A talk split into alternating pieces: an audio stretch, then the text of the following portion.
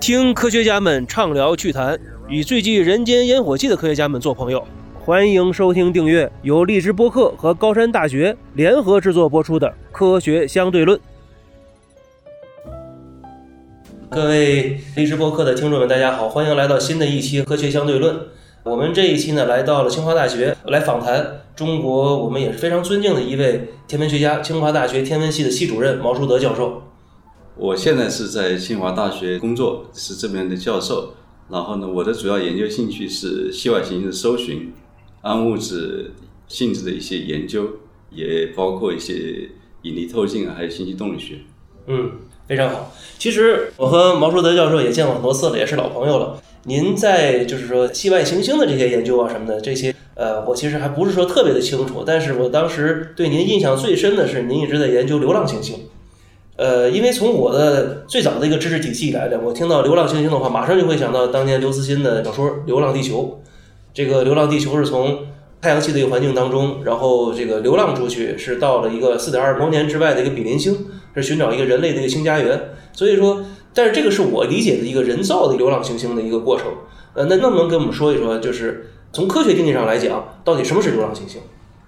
所谓的流浪行星，就是说它已经不被某恒星所引力束缚了，所以它呢脱离了，比如说它原来形成的主星主星的这个引力的束缚啊，它就被抛到了非常冰冷的行星间介质当中去了，所以这个就是流浪行星。其实，在系外行星形成理论里面，流浪行星可能是相当多的，因为早期像太阳系或者其他这个系统形成的时候啊，它其实很可能是一个非常混沌的过程，嗯互相之间相互作用啊，这个引力的散射啊，很多的行星很可能就被抛到了这个行星间当中去，它也不受任何恒星的这个引力束缚，所以真的是在行星间自由飘落。明白。那您刚才说了一个很多，这个量大概我们现在知道是什么数量级吗？这个就是我们现在其实不是很清楚，但是通过这个流浪行星的一些引力效应，其实也是现在我在研究的这种所谓的微引力透镜的效应啊，我们发现一些流浪行星的这个候选体，然后呢，通过对这些候选体的这个统计性质的研究，发现很可能一个恒星平均下来有几个流浪行星，比如说五个流浪行星的这个存在啊，所以这是我们现在知道的可能的初步的统计性质，但这个具体的数目其实还是很不确定，也这是我们天文学家想进一步研究了解的一个前沿的方向。哦，那其实即使这样看的话，它的数量级也是极大的了，因为在我们的宇宙当中，恒星呢就是万亿亿这个级别的了。对，银河系的这个恒星的数目是千亿的级别，嗯哼，所以这样算下来的话，那流浪行星的数目可能是甚至更多，是上万亿，可能几几千千亿嗯这种量级。嗯嗯。那我的理解就比如这些流浪行星，有的像地球，对吧？可能有的稍微小一点，有的大一点，像火星的，或者是像木星的这样。但它本身呢又不发光，那我们怎么找到它呢？呃，这是一个很好的问题。嗯首先呢，有一些流浪行星啊，可能质量是非常大的，嗯这些流浪行星啊，有可能还发一点光，所以有时候呢，也能够通过它发出来非常弱小的光探测到。但是这个呢，不能通过系统的研究来做。其实真正发现这些流浪行星的一种方法是通过它的引力效应，也就是所谓的这个维尼透镜的效应。其实这个原理呢也比较简单，就是说，如果说我们看一个很遥远的背景的这个恒星，它的光到我们眼睛的时候呢，如果在这个路上啊有其他一个天体的存在，比如流浪行星，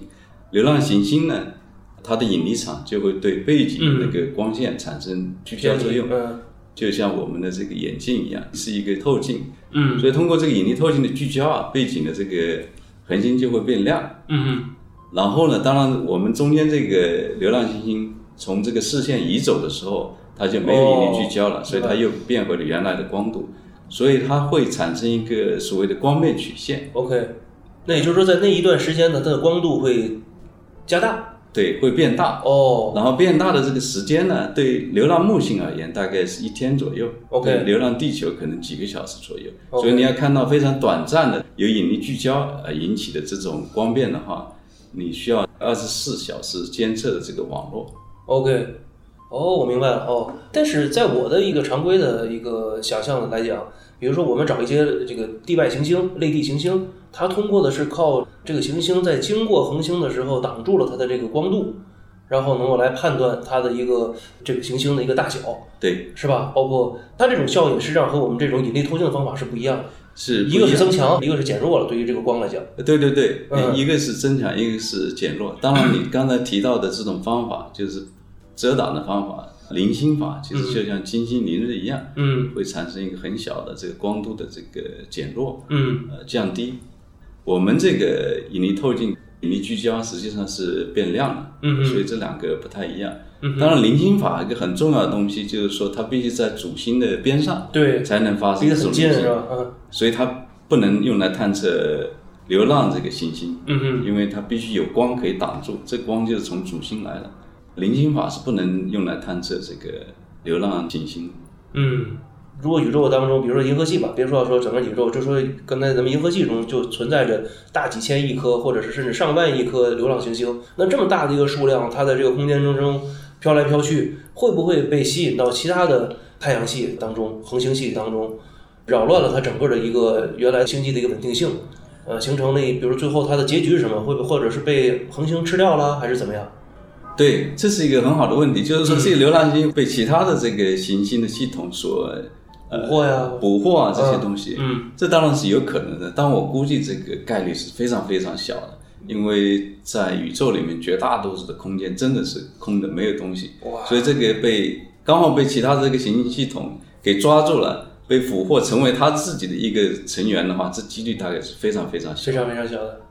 有可能呢是有一些行星，说不定也是在非常致密的星团里面，像球状星团啊，那时候它的密度比较高，可能像刚才你说的这种负荷的几率会增强。嗯但即使在那种密度很高的星团里面，我估计这种可能性也不是特别特别大。嗯，就是原来我们做过一个假设的一个实验，也就是说从地球坐宇宙飞船出发到我们任何一个方向的一个呃星星，在这个中间我们在去的这个过程中，基本上是不太可能碰到星星的，是吧？撞到 撞到任何东就西。是在银河系里，两颗这个恒星互相碰撞的几率是非常非常小的。哦，OK OK。那么下一个问题我就来了，我也很好奇，既然有这么多的流浪行星，我们去找它的科学意义是什么呢？我们为什么要去找它呢？这也是一个很好的问题，因为现在我们天文学家做的都是基础研究，有时候很多人问我们为什么你想去研究这些问题，可能有几个答案吧。一个这本身是一个很有趣的这个科学问题，第二个呢是说，像这种流浪行星，如果真的发现，它也许会对我们理解太阳系它早出怎么形成，或其他行星系统怎么形成的，这里面有一些动力学演化的过程，可能是有很好的限制。比如我们现在知道太阳系里面有八大行星，嗯你可以问这个问题：在历史上或者太阳系早出形成的这个初期，它是不是只有八大行星呢？嗯说不定我们现在很可能是有超过八个的这个行星，其中有一些行星很可能就是因为行星之间啊互相的相互作用，嗯可能就被排除到了这个太阳系之外，嗯就变成了流浪行星。嗯但这个数目是多少，我们不清楚。嗯这很可能跟太阳系具体怎么形成呢有很密切的关系。嗯所以，我如果真的能测到这些流浪行星的存在，并且我们知道这些流浪行星啊，它不同质量的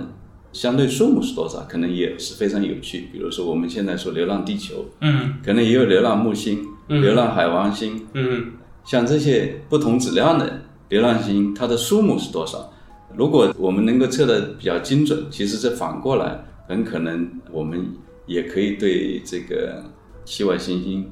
太阳系怎么形成，也有挺有趣的这个限制。嗯，这其实也是宇宙学的一部分。其实归根结底还是在研究宇宙的形成和包括它的历史的演化，是吧？呃，当然，这个行星系统是宇宙的一部分，嗯所以说你也可以说是这个宇宙演化的这个一部分。嗯但更具体是说，这些行星演化的一部分。对，哦对，那更精确的说是行星的演化的一部分。嗯当然有一种可能性，刚才我们也提到的，这种流浪行星说不定不是在一个主星的系统里形成的，它也有可能它自己就在这个孤立的环境里面形成的。哦，这种也有这种可能。甚至也有这种可能。OK 其实有一种理论叫做引力稳定性的这种理论，它嗯也许可以形成质量比较大的这种流浪行星。这我们现在也不是特别的清楚。但它它那由于它的质量又不足够大，所以不能形成恒星，所以就是就在那儿飘来飘去。对对，哦，主流的这个模型还是说在主星边上里形成这个行星之后，嗯这些行星也许在这种非常混沌的这动力学过程当中被散射到这个星系线当中，但是也不能排除，就是有些流浪行星说不定就是自己就在密度很高的，比如星云里面直接就形成了。嗯哼，我们看一些科幻作品，对。呃，比如说像漫威啊或者 DC 啊，这个什么英雄联盟什么的，我们会看到很有很多的，当然那都是这个科幻小说了，有很多的这些所谓的邪恶的这个生物，来自于被放逐的一些非常遥远、非常冷的流浪行星。这个实际上是不可能的，对吧？因为流浪行星本身不可能产生生物啊。这当然也是一个很有趣的问题，就是流 流浪行星上面，当然接受光很少，那肯定温度特别特别低，对不对？嗯是不是有其他生命的这种存在，我们不清楚。但也有一种可能性，就是说，某种非常低级的生命，它在非常低温的情况下也能呃 survive，这个能够生存下来。如果这样的话，说不定宇宙里面绝大多数的这个生命，很可能就是低级生命，没错儿。因为它在这种恶劣环境下都能够生存下来，我估计在宇宙任何环境下都能生存下来。嗯所以也有这种可能性。但是从能量的角度来看，可能性也许不是特别大。但是宇宙总是给我们很多吃惊的地方，说不定在这个生命的各种形态的存在上面，也是有让我们非常吃惊、惊喜的地方，是的，毕竟可能生命的其他形态，我们可能连想象都没想象到。也没想象到。对对，呃，现在发现的离的离地球或者是离我们太阳系最近的流浪行星有多远？比如说用我们这种方法发现的这种流浪星，都离我们很远，这个可能是几千、几万这个光年，都是比较远的这个啊、流浪行星。嗯，呃，为什么我们用这种方法发现都会比较远的呢？因为我们现在发现，需要这种产生这种引力聚焦的话，嗯，它其实主星要离我们比较远，这样呢，这个被引力聚焦的可能性就比较大。哦，它有足够的距离，在这个过程中有足够的几率是碰到流对浪行星，，足够的距离，然后中间有天体的可能性，是跟这个距离有很强的，关系。几几率大一些，对，几率更大。哦然后呢，最可能的这个距离其实是离主星一半的距离，差不多这些东西。所以现在我们发现这种引力透镜的粒子啊，离我们都是大概两万四千光年左右。哇塞，所以是一半的话，你可以想象，可能是三万光年这种呃这个距离是比较远的。嗯，那也就是说，我们即使现在看到它了，我们在短时间甚至百年之内也是不可能我们真正去接近它的。不可能，对对吧？而且这种流浪行星呢，你看，比如说它是，因为它不是沿着一个固定的轨道转来转去的，对，所以我这次看到它，那下次就看不到了。呃，对我们这个方法的一个缺点就是说，这东西只能对准一次，对，它一下就离开视线，你就看不到它。那一比五这个统计是怎么来的呢？就刚才咱们说的，这一个恒星会有五个，可能大概会有五倍的流浪行星的这个数量。那这是怎么来呢？因为我们只能看到它一次，这个也许我们经常会看到一个流浪行星在不同的地方出现了好几次，那我们就错误的计算了。哦，对你说的这个很有趣的一个问题，嗯就是我们看到了大概十几个这种例子，嗯然后我们知道大概有多少个恒星，然后呢，我们可以算出来它这流浪行星数目是多少的时候，嗯我们能够在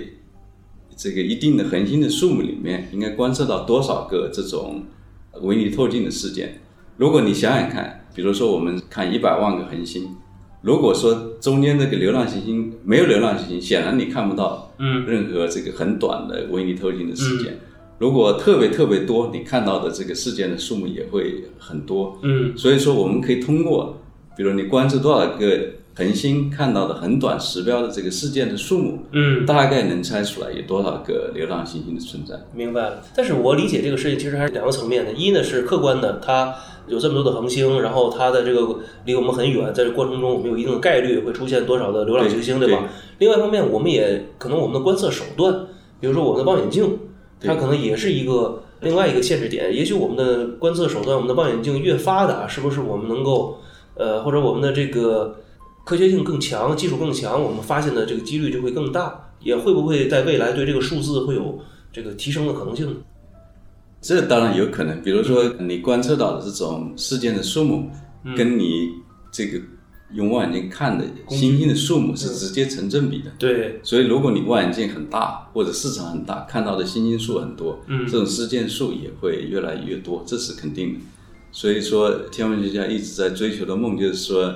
像我们这种事件，其实不需要特别大的望远镜，一米望远镜差不多了。嗯但是需要这个建在大气性质很好的地方，然后呢，市场要大，嗯因为这些星都比较亮，其实你不需要特别大的望远镜。嗯哼但是你的视野必须足够的宽阔，所以你同一幅这个像里面能看到的星星的数目就会更多。如果你的市场更大的话，嗯嗯所以说，其实现在这个呃世界上做的最好的这个望远镜，一个是波兰人的一点三米望远镜，嗯哼他做了快三十年了，嗯哼他建在智利，他那大气条件非常好，望远镜技术也做的也不错，所以他某种意义上是世界上的这个领先者之一吧。嗯哼，然后第二个望远镜系统是韩国人造的，哦，韩国人也做的也不错。他在南非、澳大利亚跟智利建了三台1.6米的望远镜，嗯它的视野就比较阔，四个平方度，那是一个在天文学家来讲是一个挺大的这个市场。嗯它在这个三个地方的好处是，原则上对同一个星可以二十四小时实行监测，这就是为什么它在不同的精度建三个望远镜的这个原因。嗯像波兰人，他只有一台望远智力，所以他不能够完全实现二十四小时监测。韩国人这个网络呢，至少可能性要大得很多。嗯，韩国为什么当时对这个流浪行星的投入这么大呀？他也不是说对流浪行星，嗯他其实是想建这个网络，嗯来探测系外行星。嗯因为这个方法原则上对主星边上的系外行星也是有这个灵敏度的，也能探测到那种嗯呃系外行星。其实用这种方法探测到的系外行星，大多数是在主星边上的。嗯，就是你探测到流浪行星的。候选体只是它的一小部分，OK OK。百分之十左右。嗯刚刚突然想到另外一个问题，就是说，咱们所看到的流浪行星在银河系当中是均匀分布的吗？还是说可能在某一个部分会更多，某一个部分会更少？这个问题我们还不完全的清楚，我们猜大概是可能恒星密度高的地方，流浪行星也多，因为它被散射出去的可能性也大。嗯但具体在空间上，离我们距离是怎么分布的，呃，现在还不是很清楚。嗯这也是我们某种意义上很想知道的这个一个问题。比如说银河系，我们都知道它是一个所谓的这个盘状的星系，有一个非常薄的盘，是，但中间有个核球，对，突然鼓起来的核球。是，然后呢，这科学上有一个问题，就是说在核球里面呢，行星的数目跟在盘上的行星的数目是一样的吗？我们并不是很清楚。哦这好为什么像是个？数学问题一样。呃，这其实是一个物理学的问题。嗯为什么问这个问题呢？就是说，天文学发现这个盘上的恒星啊，它的年龄啊、元素的丰度啊，跟在银河中间那个核球的年龄和元素的丰度是不一样的。现在有一些发现的迹象表明呢，很可能系外行星形成的这个效率啊，比如说是元素丰度的一个函数。所以这样的话，推断起来，在核球里面跟盘里面，它形成行星的这个效率很可能就不一样。但是我们现在还不知道这个答案到底是什么。嗯，那么我可以理解为，实际上这个星盘上要比星系的核上要更新呢，是不是更更年轻一些？总体上可以这么说，核球可能里面的这个恒星更加年老，其实是更加这个通俗的语言来讲，就是说，比如行星的形成，它很可能是一个环境的这个一个函数。嗯现在我们有不同的环境，我们想知道的问题就是在这种不同环境里面，它行星形成这个物理过程是不是一样，效率是不是一样？，OK，我明白了。这是天文学家其实很想知道的一个问题。哦，那如果是抱着这个问题的话，那我觉得就非常有意义了。这就是探寻到了真正就是说行星形成的初始条件。对对对，比如在星团里面，嗯，恒星密度很高，它行星形成的这个，就像您说的，那元素丰度更高，它可能形成的更快，是吧？现在发现是可能是至少木星可能是更多。哦，木星会更多。对，对所以有各种非常有趣的这个统计性质。我们在清华也有几个教授嗯在做这方面的研究，嗯不仅仅是用我刚才提到的这个维尼透镜的效应来嗯找系外行星，用零星法、嗯呃视像速度法嗯来测系外行星的这些方法，我们都有教授在做。嗯当然，还有两位教授是用这个计算机啊理论方面来研究系外行星的形成。嗯嗯嗯嗯，我明白了，这个还是真的是很有意思。那您研究的另外一个领域，就是比如说那个咱们刚才聊到，您研究另外一个领域是暗物质，对吧？对，暗物质和这个流浪行星，它有一些必然的联系关系吗？在天文学历史上啊，就是说有些天文学家认为啊，其实暗物质就是有可能是像系外行星、黑洞啊这些东西组成的，因为系外行星其实基本不发光，对，黑洞有一些在它吸积的时候可以产生 X 射线，但其实如果不吸积，它就是完全是暗的对，对，所以也是暗物质的一种。嗯呃，候选体至少这个三十年之前，现在发现呢，这种候选体基本上是不太可能的。其中一个很强的原因就是说，如果暗物质都是由这种东西组成的话，那我们看背景的这个恒星啊，产生这种维尼透镜事件的这个变量的这个几率啊，数目啊就会很多。嗯远远小于我们现在看到的这个数目，所以用这个引力聚焦的办法，其实我们是把这个暗物质是行星啊、黑洞这种可能性，基本上可以说是排除掉了。嗯当然，天体物理学上也有其他证据表明啊，这种暗物质是不大可能是这种行星组成的，因为很大概率上其实是因由基本粒子所组成的。哦，哇，越来越深奥了。对，那么其实你也知道，这两年中美的这个科技交锋还是比较激烈的。对，呃，大国的竞竞争，现在未来看来的话，可能就是说基础科学和科技这方面的一个这个综合实力的一个竞争。那么天文学肯定也是，呃，包括像这个物理学，它肯定是首当其冲的一部分。咱们国家在比如说天文望远镜这些仪器器材上，我们和美国各方面有没有什么一个比较大的差距呢？或者是我们在这方面的有没有一些优势？我们的一个追赶情况怎么样？你也知道，好像今年詹姆斯韦伯吧，是那个新的一个大望远镜上天了，这个是一个好家伙，是一个大的一个巨兽啊，感觉好像这一块儿我们中国差的还很远。我觉得中国望远镜的这个现状呃是有喜有悲。嗯。喜的地方在什么地方呢？其实我们有一些望远镜确实是可以做得很好，嗯。比如现在你肯定听说过的天眼，对。它其实在射点波段的灵敏度对。很可能是全世界领先的，对。所以它能够发现很多脉冲性啊，还有其他的发现。对，呃，我们天文学家包括国家领导人对它都有很高的这个期待。对，但是在其他的这个方面，比如在光学红外啊，我们进步很大，但其实跟国际上差距还是比较大的。嗯有一些呢，甚至我们是完全的这个空白。嗯其中一个呃中国天文家觉得很难受的地方是这个，